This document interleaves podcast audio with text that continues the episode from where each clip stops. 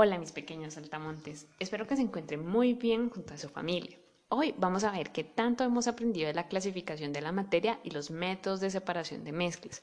Te haré unas preguntas, tú tendrás 10 segundos para responder y un acudiente o padre de familia revisará si acertaste. Alista papel y lápiz. Si respondes acertadamente, súmate un punto. Así que ven tomando nota.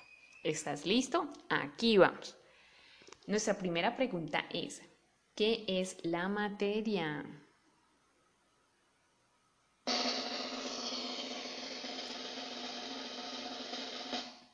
Tiempo. Recuerda que todo lo que se encuentra en nuestro entorno es materia. Tu cuerpo, la mesa, el celular, el computador, los dispositivos por donde nos escuchas y todo lo que nos rodea.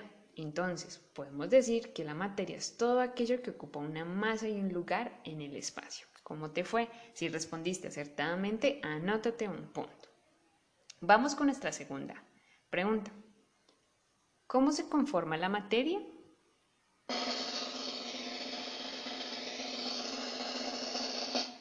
Tiempo. La materia se conforma de partículas y entre ellas se encuentran los electrones, protones y neutrones. Seguro que respondiste acertadamente, así que anótate ese punto.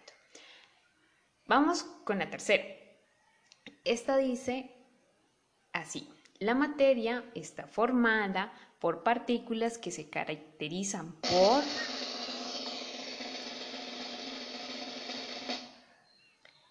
Tiempo. Recuerda que las partículas de la materia van a estar en continuo movimiento, dentro de ellas va a haber un vacío y hay una fuerza de atracción entre ellas que va a depender del estado de la materia en el que se, encuentre. Recuerda que los estados pueden ser sólido, líquido y gaseoso.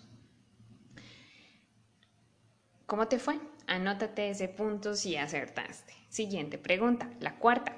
Tenemos la materia puede presentarse como sustancias puras. Esta tiene dos categorías que pueden ser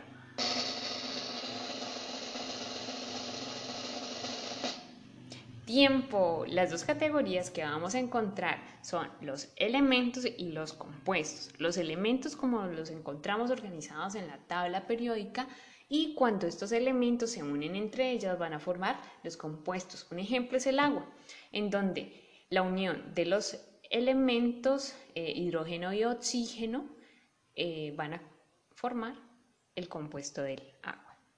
¿Cómo te fue? Anótate ese punto si acertaste. Nuestra quinta pregunta dice así. Una sustancia como el oro pertenece al grupo de...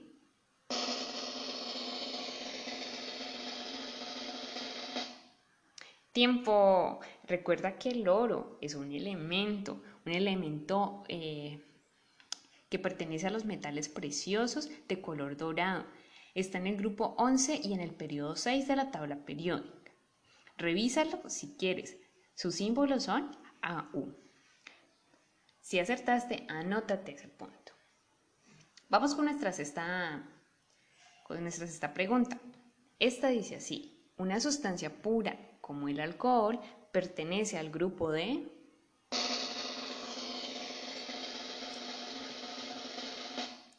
Sí, al grupo de los compuestos, porque el alcohol resulta de la unión de los elementos como el carbono, el hidrógeno y el oxígeno. El alcohol que nosotros estamos usando por estos días para desinfectar nuestras manos y las superficies que estamos tocando, ese alcohol se encuentra conjugado con agua. Es decir, que en ese momento ese alcohol viene a ser una mezcla homogénea. Vamos con nuestra séptima pregunta. Esta dice así. La materia puede presentarse en mezclas homogéneas y heterogéneas. ¿Cuál es la diferencia entre ellas?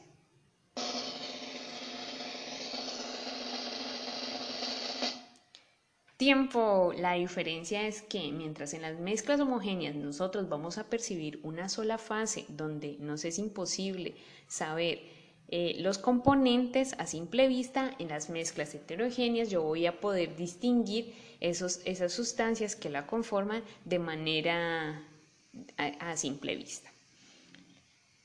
¿Cómo te fue? Si acertaste, anótate ese punto. Nuestra octava pregunta dice así, si mezclamos lentejas con arroz, estaremos formando una mezcla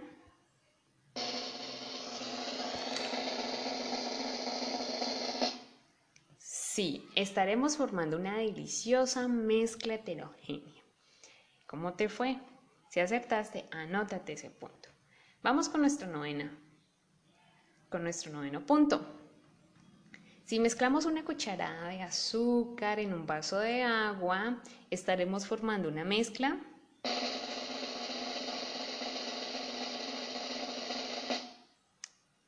Sí, chicos, una mezcla homogénea, una deliciosa mezcla homogénea que si le adiciono limoncito podré disfrutar una limonada.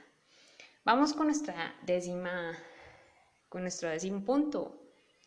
Una deliciosa ensalada de frutas es una mezcla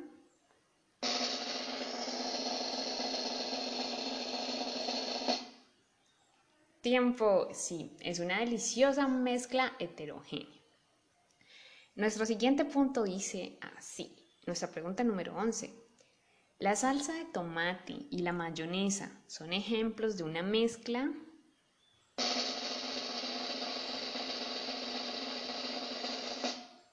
Sí, una mezcla homogénea, porque no podemos saber qué cantidad de conservantes o de pasta de tomate tiene, tiene la salsa de tomate y en el caso también de la mayonesa.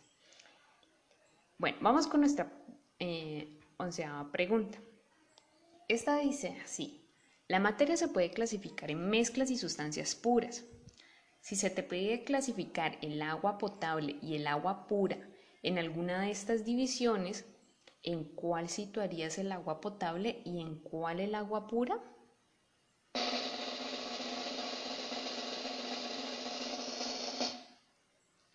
Sí, el agua pura viene a ser una sustancia pura, mientras que el agua potable ya resulta de la mezcla del agua con, otros, eh, con otras sustancias que la hacen apta para el consumo humano. Ahora vámonos con una sección de verdadero o falso. Yo diré una frase y tú dirás si es verdadero o falso. ¿Listo? Aquí vamos. Nuestra treceava pregunta dice, toda mezcla heterogénea no puede determinar cuáles son sus componentes a simple vista. Recuerda, verdadero o falso.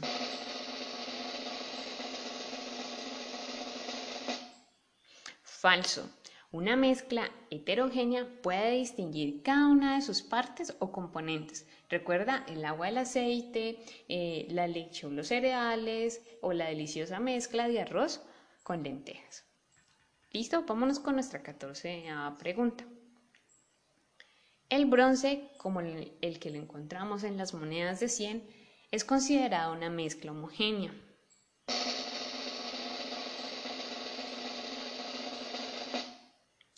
Verdadero. El bronce es una mezcla homogénea que, resulta de la unión del cobre y el estaño.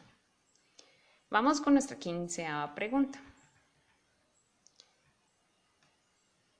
Las mezclas pueden ser homogéneas o heterogéneas. Recuerda, verdadero o falso.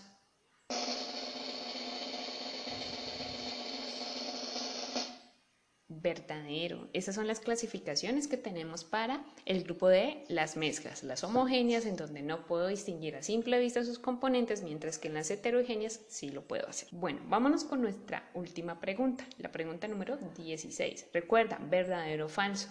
La sangre es una mezcla homogénea.